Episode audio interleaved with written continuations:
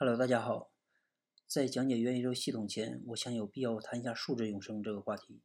从美国作家安德鲁·卡普兰选择安乐死后，据说是利用 AI 技术和数字的助理设备，在网络云上实现了数字永生。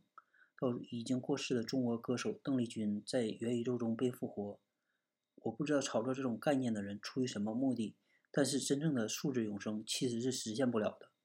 首先，一个人的意识。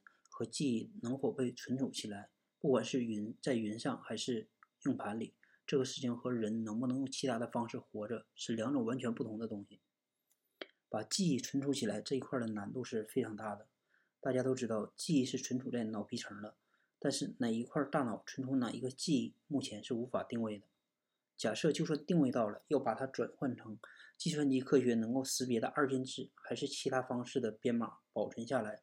这里面的挑战是很大的，目前能不能做到？以我有限的认知，我不知道。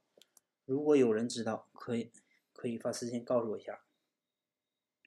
就算是这一点做到了，离真正的数字化永生还有非常大的跨度。就是未来把记忆存储下来，不代表你可以把灵魂的主体从体内剥离出来，转移到另一个仪器里。举个例子，假设说记忆就像电脑里的那块硬盘，而电脑不是只有硬盘这一块的。所以，数字永生其实是实现不了的。能够传承下来的只有知识和记忆，没办法传承你的灵魂。当你闭上眼睛后，你不可能在机器里面醒来，生命最后还是会终止，灵魂还是会消失。